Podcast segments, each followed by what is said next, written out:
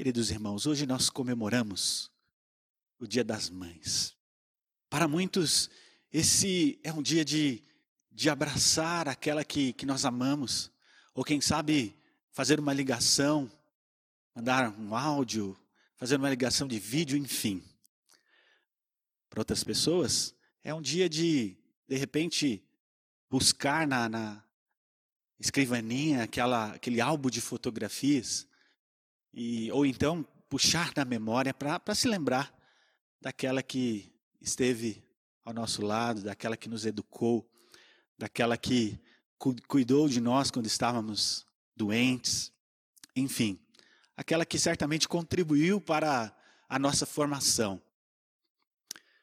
E quando nós fazemos esse exercício, nosso coração se enche de, de saudade.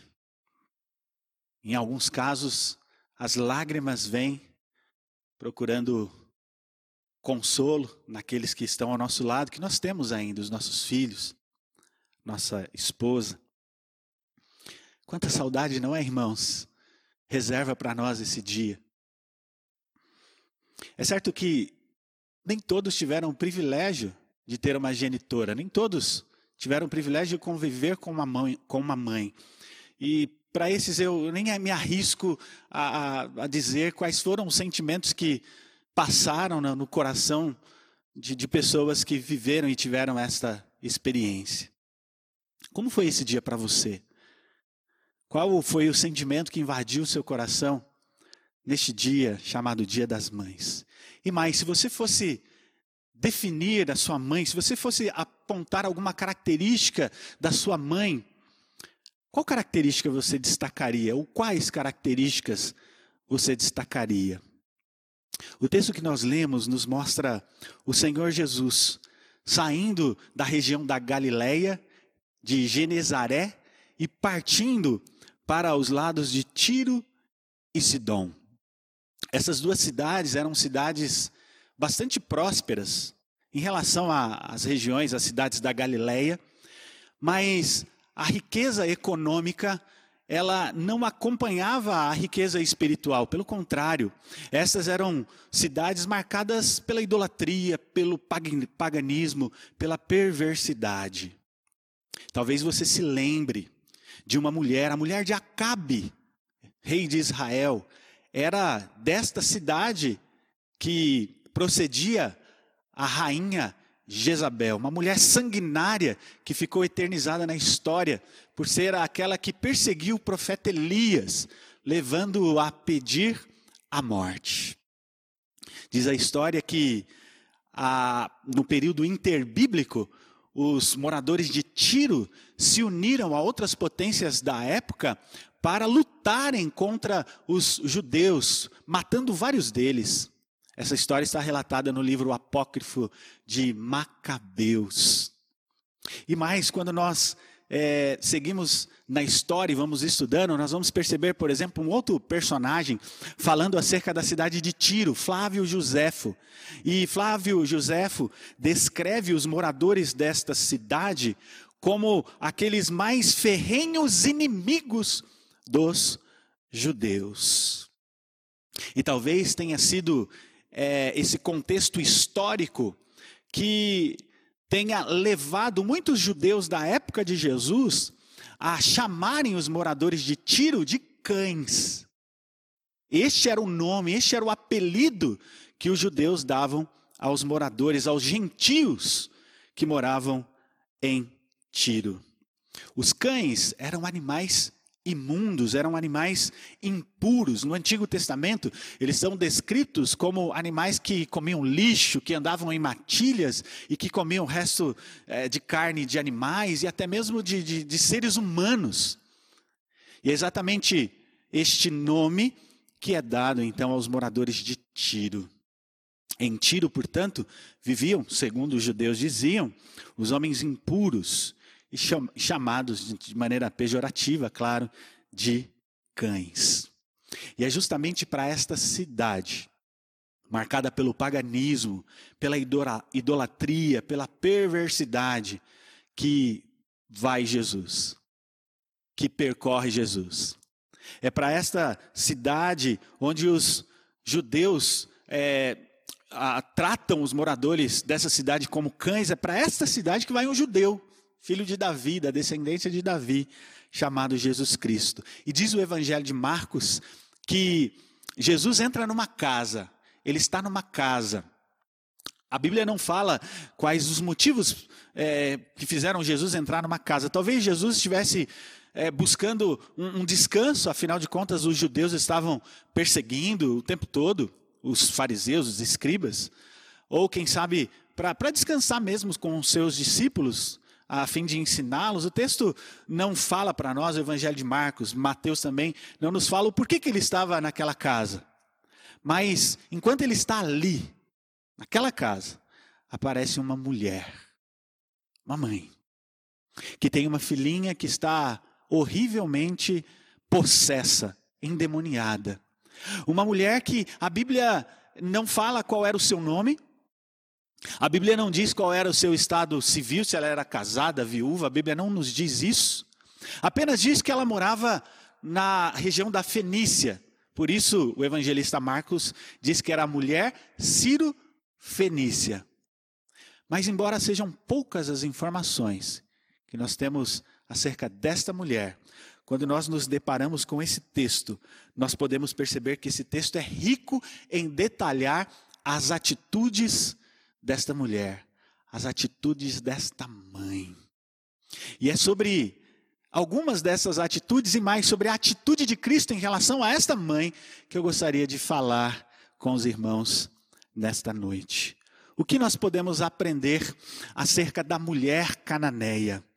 Eu quero estudar esse texto trazendo como título, como tema, a mulher cananeia, uma mulher movida, orientada e motivada pela fé.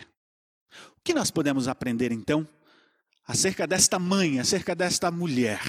Em primeiro lugar, nós aprendemos que esta mulher, orientada, motivada pela fé, ela vai ao encontro do Senhor Jesus Cristo.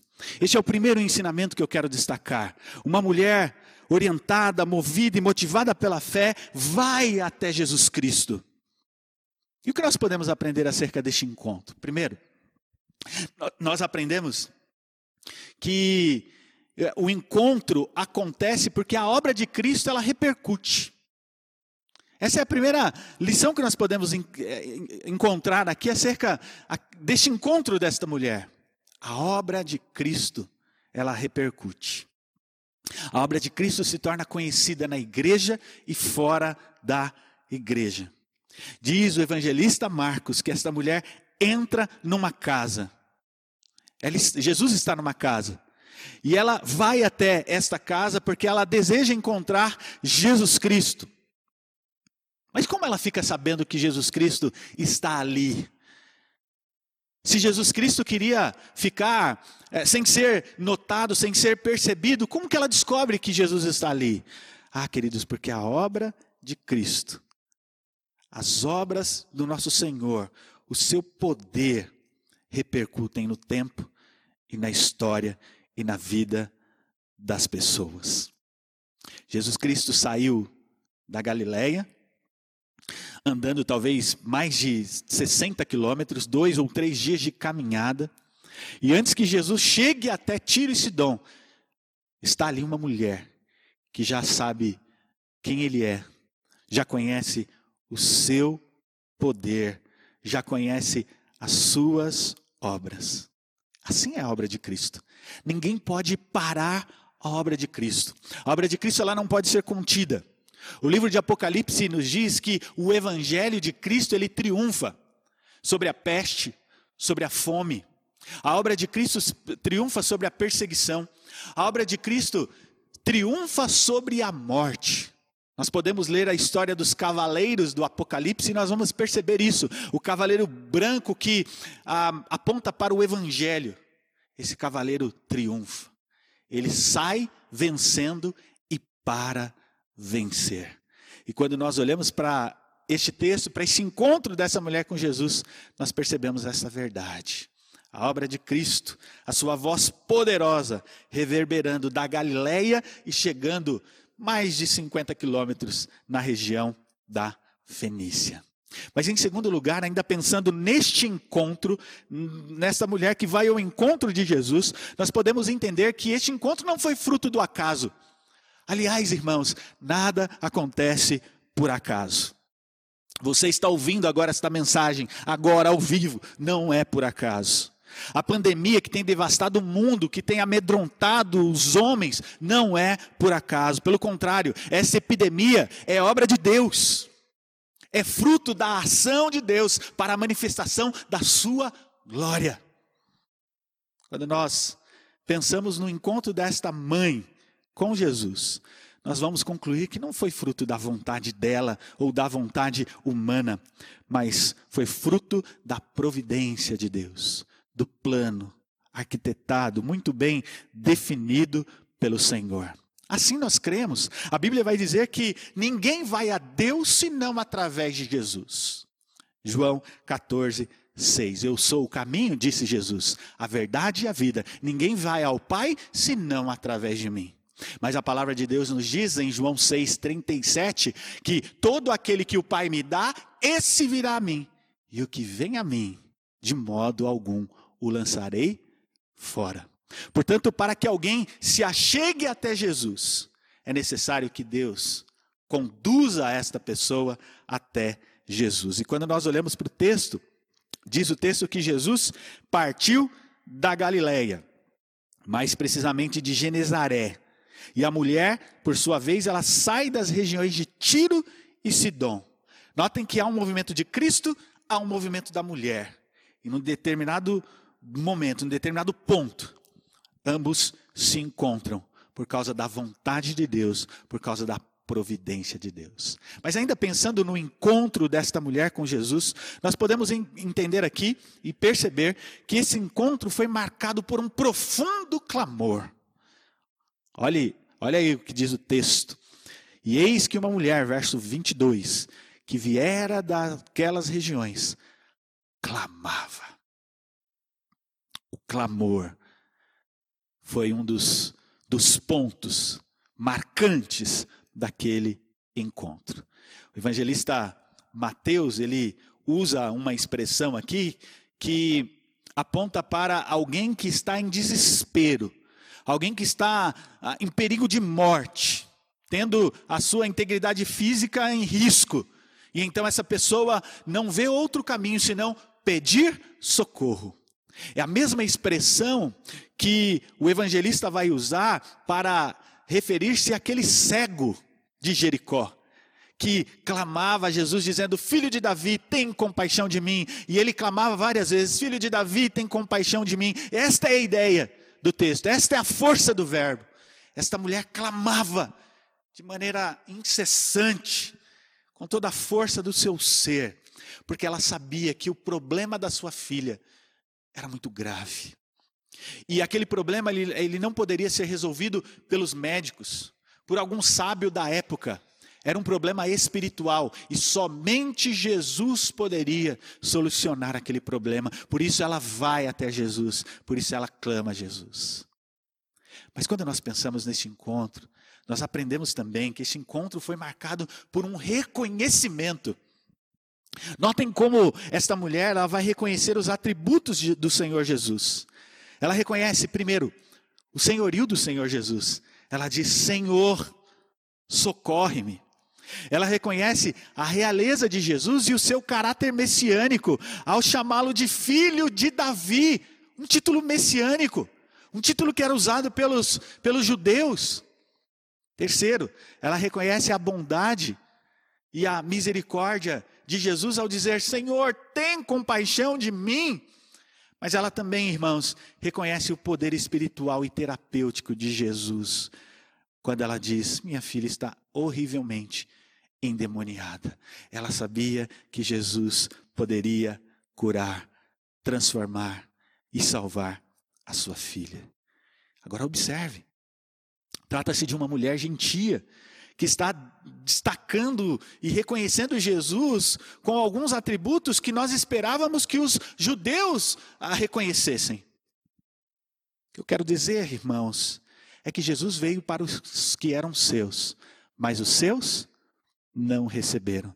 Mas esta mulher, ela demonstra aquilo que João está dizendo. Mas a todos quantos o receberam, deu-lhes o poder de serem chamados filhos de Deus, a saberem os que creem no seu nome. E essa mulher então demonstra fé.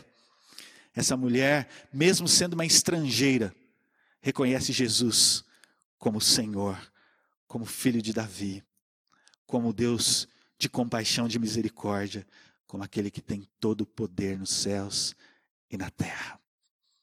Então, essa história mostra que a graça atingiu os gentios. Há aqui um evidente contraste. Enquanto em Jerusalém os judeus rejeitavam Jesus, esta mulher, ela vai até Jesus, ela tem fé em Jesus, ela se dobra diante de Jesus. Estas são algumas verdades que nós podemos aprender acerca deste encontro. Quem sabe alguém tenha dito para aquela mulher: Jesus não vai recebê-la. Você é uma estrangeira, você é mulher. Jesus não vai ter um encontro com você. Mas o texto mostra o contrário. Porque a fé genuína, irmãos, nos leva para perto de Jesus. Mães, Mães que são motivadas, orientadas e movidas pela fé, são mães que buscam a presença de Jesus, são mães que vão até Jesus. Mas eu quero destacar uma segunda verdade, uma segunda lição desse texto. Uma mãe movida, orientada e motivada pela fé, ela enfrenta com persistência as dificuldades na busca pelo Senhor Jesus Cristo. Se você é uma mãe e tem buscado Jesus Cristo de todo o seu coração, ah, certamente você tem enfrentado muitas dificuldades. E quais foram as dificuldades enfrentadas por esta mulher? Eu poderia enumerar aqui algumas. Essa mulher, ela, ela era estrangeira. E talvez essa tenha sido a primeira barreira, o primeiro obstáculo, a primeira dificuldade a ser enfrentada por ela. Era uma estrangeira que vivia numa região onde os seus moradores eram desprezados pelos judeus. E Jesus era um judeu. Era uma mulher gentia, uma mulher querendo se aproximar de um homem e sendo este judeus. Nós olhamos para o texto e vemos que os, os discípulos se levantam como barreira. Eles dizem: despede esta mulher. Mas nós podemos dizer também que Satanás era também uma barreira. Satanás já havia possuído a sua filha e certamente Satanás não queria que aquela mulher, aquela mãe se aproximasse de Jesus Cristo. Então são estas algumas barreiras, mas existem outras. E eu quero destacar aqui algumas que julgo importantes. E a primeira dificuldade que ela tem que enfrentar é o silêncio momentâneo de Jesus. Veja o que diz o texto, verso 23. Ele, porém, não respondeu palavra alguma. Ou seja, Jesus ficou em silêncio. E o silêncio incomoda, não é, irmãos? O silêncio amedronta. O silêncio faz gelar os nossos corações e paralisa as nossas ações.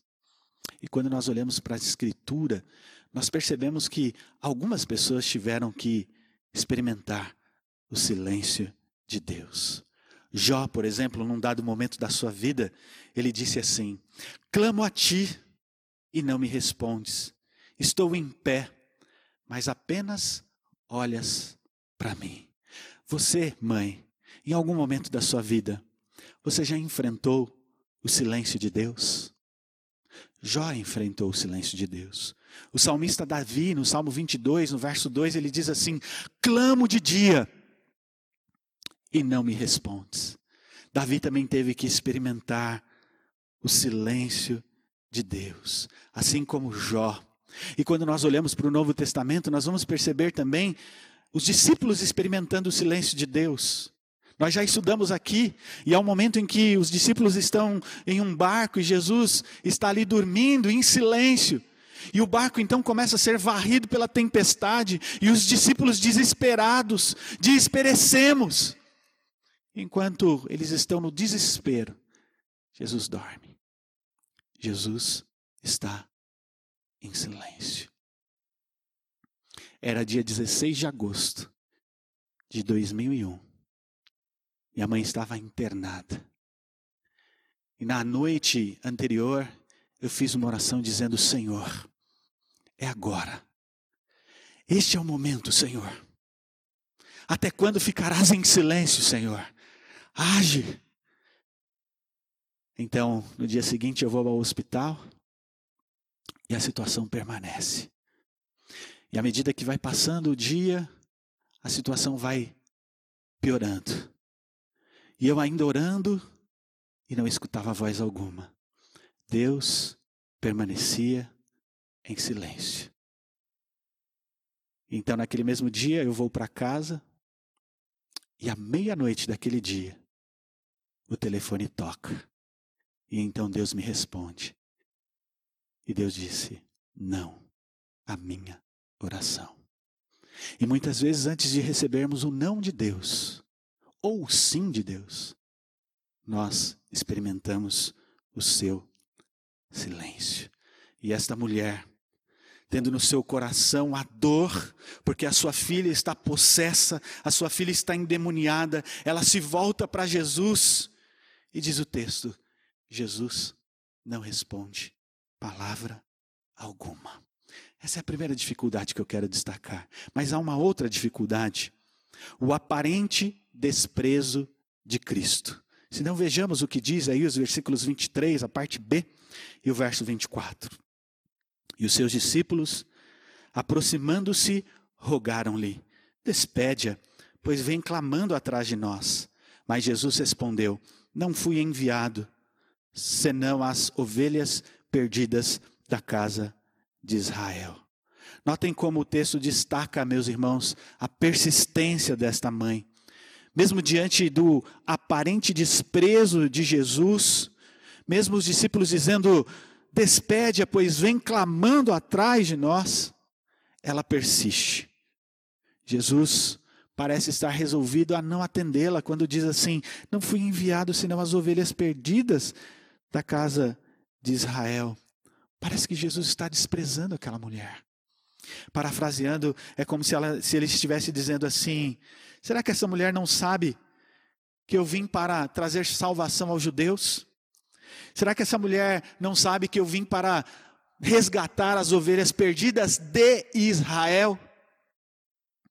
Mas, independente desta palavra de Jesus, esta mulher segue.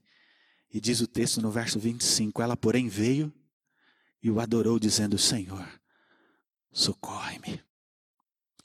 Ela adora o Senhor Jesus. Uma mulher persistente.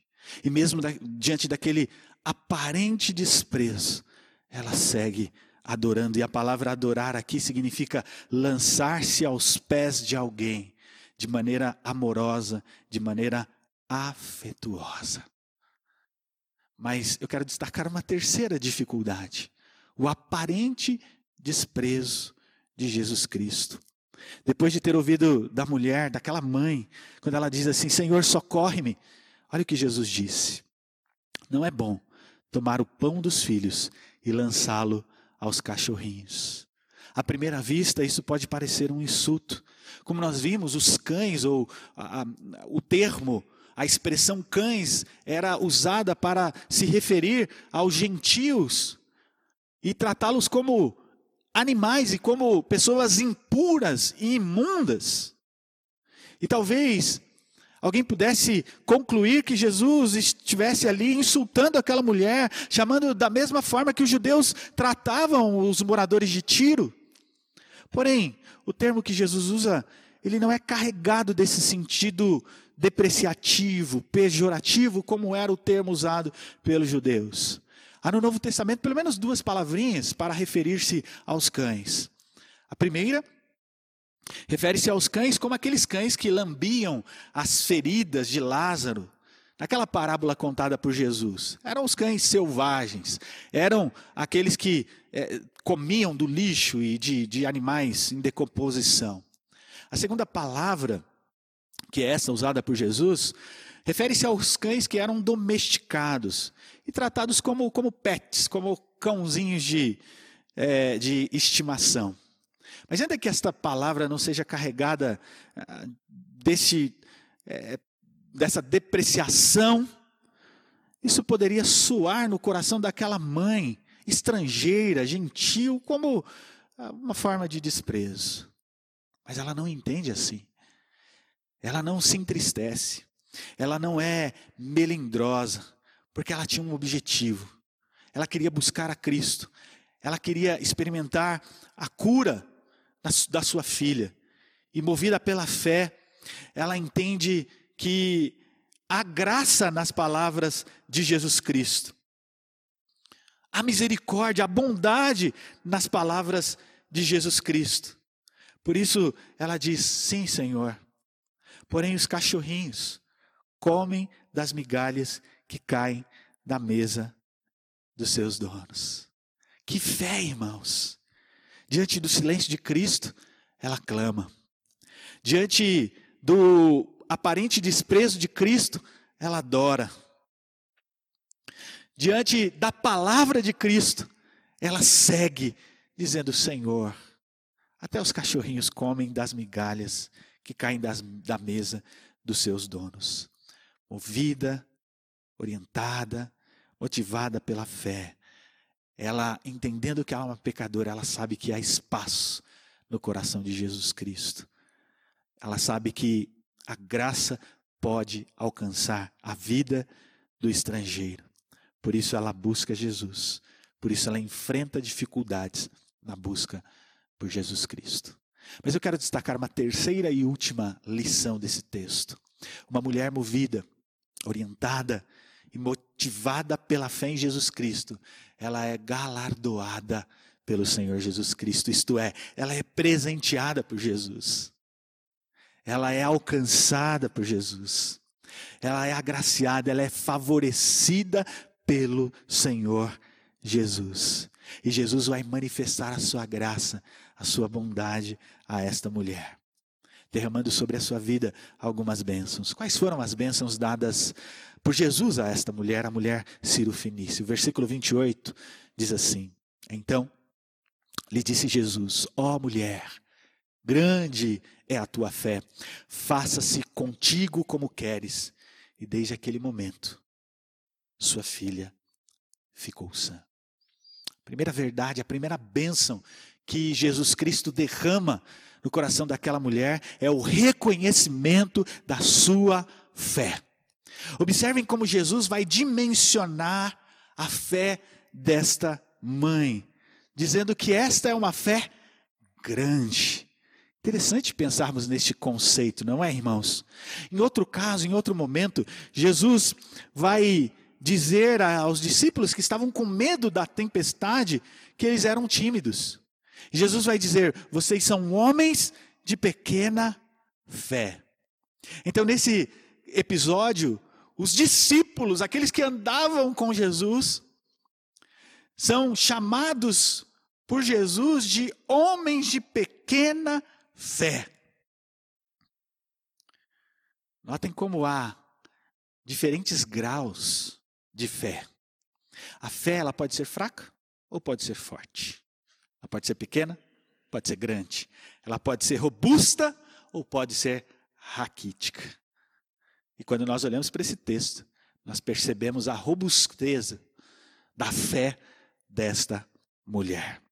E por causa desse reconhecimento, essa mulher vai a partir de agora fazer parte do seleto grupo de gentios que foram de, é, destacados e reconhecidos por Jesus como pessoas de fé robusta, de fé grande. Lembram-se daquele servo do centurião quando é, este foi curado por Jesus? Diz a Bíblia que um centurião vai até Jesus suplicando a Jesus para que ele cure o seu servo. E Jesus diz assim: Eu irei curá-lo, eu vou até sua casa, fique tranquilo. Mas aquele centurião, ele diz a Jesus: Senhor, eu não sou digno que entre em minha casa, mas apenas manda com uma palavra, e o meu rapaz será curado. Pois eu também sou homem sujeito às autoridades, tendo soldados às minhas ordens, e eu digo a este vai, e ele vai, e a outro vem, e ele vem, e ao meu servo faze isso, e ele o faz. E diz a Bíblia que diante daquela palavra, Jesus vai dizer, admirado aos seus discípulos: Em verdade vos afirmo que nem mesmo em Israel achei fé como esta. Então essa situação nos mostra, meus irmãos, que a fé ela pode ser encontrada em pessoas que nós jamais imaginaríamos. E Jesus encontrou fé nesta mulher. Grande é a tua fé.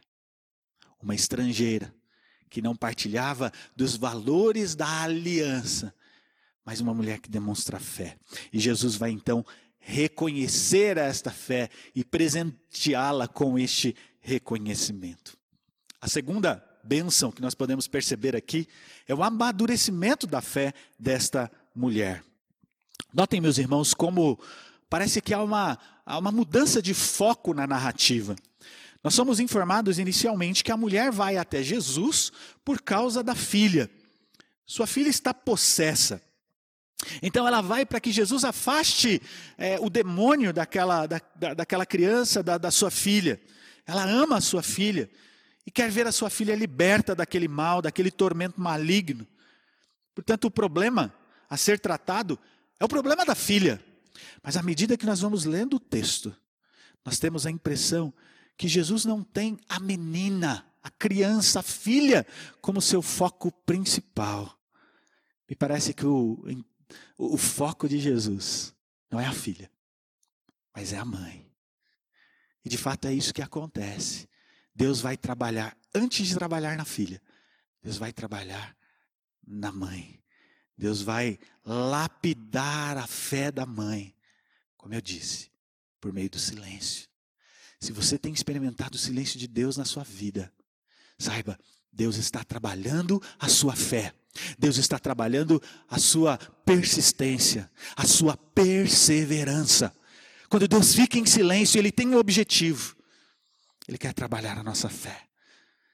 Deus trabalha a fé desta mulher por meio do aparente desprezo. Ele diz: Mas eu vim para as ovelhas perdidas de Israel. E mesmo assim ela segue buscando Jesus, ela clama a Jesus. Parece que Jesus está insultando esta mulher ao dizer e compará-la como os cãezinhos que comem das migalhas que caem da mesa dos donos. Mas ela segue. Agora, ela, diante dessa situação, ela adora. Deus está acrisolando a fé daquela mulher por meio da demora em atendê-la. Jesus aperfeiçoa a fé daquela mulher, meus irmãos, por meio da palavra que ele vai emitir. Enfim, é Jesus refinando a fé da mãe, através das suas palavras, do seu silêncio, através das suas ações. E é interessante, não é, irmãos? Porque ela não vai Jesus, até Jesus buscar por ela mesma, por ela mesma. Ela vai até Jesus buscar pela filha. E é interessante como Deus trabalha na nossa vida quando nós o buscamos pelos outros. Quando você busca Deus pelos outros, Deus trabalha nos outros, mas também trabalha na sua vida. Deus trabalha na minha vida quando eu busco a Deus por minha esposa. Deus trabalha na sua vida quando você busca a Deus pelos seus filhos, quando os filhos buscam a Deus pelos seus pais, enfim, Deus vai trabalhando na nossa vida. E quando nós olhamos para a Bíblia, nós percebemos Deus trabalhando na vida de pessoas, quando essas pessoas se dedicavam a orar e a buscar a Deus por outras. Jó, a Bíblia diz que Deus mudou a sorte de Jó quando Jó orava pelos seus amigos. E diz a Bíblia que Deus deu tudo em dobro. Então Deus trabalhou na vida de Jó, enquanto Jó estava trabalhando na vida dos outros por meio da oração. Mas é bom destacarmos aqui, pensarmos também e abrirmos um parênteses. Muitas vezes nós procuramos a Deus pelos outros, quando na verdade nós deveríamos buscar a Deus por nós mesmos. E você precisa aprender esta verdade. Não apenas buscar a cura pelos outros, não apenas buscar a mudança nos outros. Nós devemos buscar por nós também, para que Deus comece a sua obra de mudança e de transformação na nossa vida. Mas eu quero destacar uma terceira bênção, e a terceira bênção é a cura da menina. Diz o texto, acompanhe comigo aí, verso 28. Então Jesus lhe disse: Ó oh, mulher, grande a tua fé, faça-se contigo como queres. E desde aquele momento, sua filha ficou sã. Que bênção, irmãos. Vocês que são pais, vocês que são mães, vocês sabem como o nosso coração dói, como é difícil nós termos os nossos filhos doentes, enfermos em casa. Nós sofremos. E aquela criança, aquela menina, ela sofria de um mal espiritual. E certamente isso trazia muito sofrimento ao coração daquela mãe. Mas ela vai até Jesus. E Jesus cura liberta e salva aquela menina. Interessante, sem imposição de mãos, sem nenhuma oração de exorcismo, apenas com uma palavra: seja feito como tu, te, como tu queres. Portanto, nós vemos aqui o ato misericordioso de Jesus. Jesus abençoando, recompensando a fé daquela mulher. Eu concluo, irmãos. Hoje é Dia das Mães. Nós comemoramos o Dia das Mães. E eu creio que a mulher descrita, esta mãe descrita nesta passagem, ela é uma mulher inspiradora. A sua história é inspiradora para todos nós. Ela nos ensina que a solução para a nossa casa, para o nosso lar, para os nossos filhos, aquele que, que busca a Deus, deve buscar a Deus com, com persistência, com perseverança. Foi isso que esta mulher fez, é isso que essa mulher nos ensina. Mães, perseverem, perseverem na busca, pelos, por na busca a Deus pelos seus filhos. Uma mulher movida, orientada, motivada pela fé, ela suporta a, a dificuldade, ela vai até Jesus. Essa é a história da mulher cananeia. Uma mulher que suporta aflições. Uma mulher que experimenta o melhor de Deus na sua vida. Porque ela vai até Jesus. Ela busca Jesus. E como nós temos aprendido, às vezes Deus diz não. Não poucas vezes Deus fica em silêncio. Mas nós precisamos aprender também, irmãos, que às vezes Deus diz sim. E Deus diz sim ao clamor desta mãe. O silêncio é interrompido por um retumbante e alto. Sim. Jesus disse sim a esta, esta mulher. Então, mãe, não desanime. Mesmo quando ah, o tempo de Deus é, pareça distante, não desista. Siga buscando, siga clamando, siga adorando ao Senhor. Enquanto você espera, Deus vai trabalhando no seu ser, trabalhando na sua vida, Deus vai lapidando o seu coração e a sua vida. Queria pensarem aqui em algumas aplicações para as nossas vidas. Primeiro que há um conflito de interesses na passagem. O capítulo 15 vai mostrar Jesus ah, criticando os fariseus porque esses valorizavam, por exemplo, lavar, o comer é, tendo as mãos lavadas. Parece que eles valorizam mais as coisas, mas Jesus valoriza mais as pessoas. E nós precisamos aprender isso. Jesus valoriza as pessoas. Valorizou aquela mulher estrangeira, aquela mãe. Valorizou aquela filha. Honrou aquela fé. Deus se interessa por pessoas. Segunda lição. Aqui, é, duas expressões que revelam a ligação entre a mãe e a filha. É interessante que a mãe diz assim: Senhor, tem compaixão de mim. A minha filha está horrivelmente endemoniada. Parece que o problema da filha é o seu problema. Então ela não diz, tem compaixão da minha filha. Ela diz, tem compaixão de mim. Há uma ligação entre pais e filhos, entre mães e filhos. Não é mesmo? De maneira que o problema do filho acaba sendo também o nosso problema. Por isso, busquemos a Jesus por nós. E quando nós buscamos por nós, nós estamos buscando pelos filhos. Quando nós buscamos pelos filhos, nós estamos buscando, buscando por nós. Por fim, há o interesse de Jesus nas famílias. Jesus salvou aquela menina, abençoou aquela mulher e abençoou aquela casa. Jesus tem poder para mudar a nossa sorte e para mudar a sorte da nossa família. Qual é a sua dor em relação ao seu filho, mãe? Quais são os pecados que você tem orado e pedindo libertação pelos seus para seus filhos? Eu não sei quais são os pecados, os problemas, as dificuldades. Mas clame a Deus. Ele pode mudar a sua vida, ele pode mudar a sua sorte e a sorte da sua família. Que o Senhor, pois, abençoe seu coração, mãe. Que o Senhor abençoe seu coração, pai. Que o Senhor abençoe o seu coração, família. Saiba que nós temos um Deus que é um socorro bem presente no tempo da angústia. Clamemos a Ele e no tempo oportuno Ele virá com o seu socorro. Que o Senhor nos abençoe. Amém.